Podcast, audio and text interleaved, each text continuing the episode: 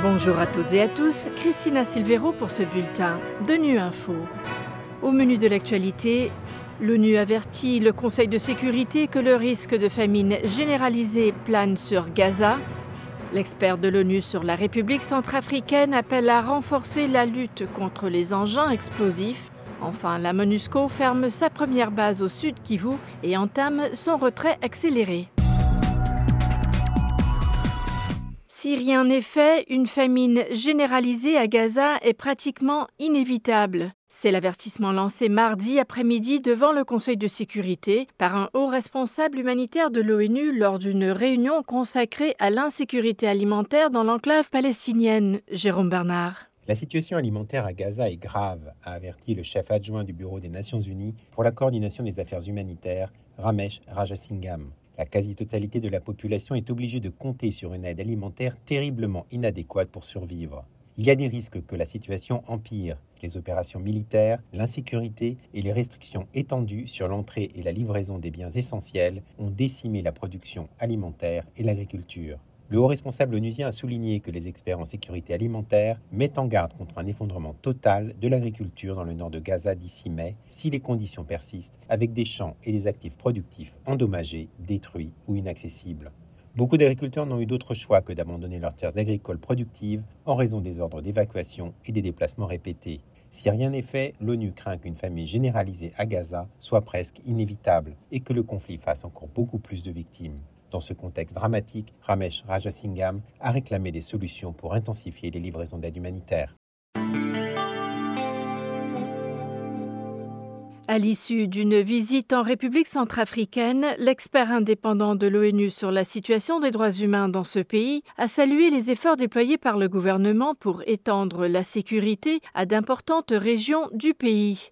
Yao Agbetse a néanmoins souligné que malgré les progrès réalisés, l'insécurité persiste au quotidien en raison des groupes armés retranchés dans les régions reculées. Autre préoccupation importante, l'utilisation des engins explosifs. Je crois que les engins explosifs menacent la sécurité. Vous savez que tout le nord-ouest est affecté par ce fléau qui fait que les populations ne peuvent pas vaquer librement à les occupations, que ce soit par rapport à l'élevage, l'agriculture. Ça empêche les enfants de pouvoir aller à l'école, de bénéficier de soins de santé. Ça empêche également les FACA et les forces de défense de sécurité en général de pouvoir mener des actions de protection dans la zone. Il en est de même par rapport aux patrouilles des forces de la MINUSCA à cause de la présence de ces engins. J'appelle la communauté internationale à fournir davantage les ressources nécessaires à UNMAS pour que des opérations de déminage soient engagées. Le plus souvent, après déminage, les groupes armés, notamment les 3R, reviennent pour poser de nouveau ces engins explosifs. Et je crois que le déminage devrait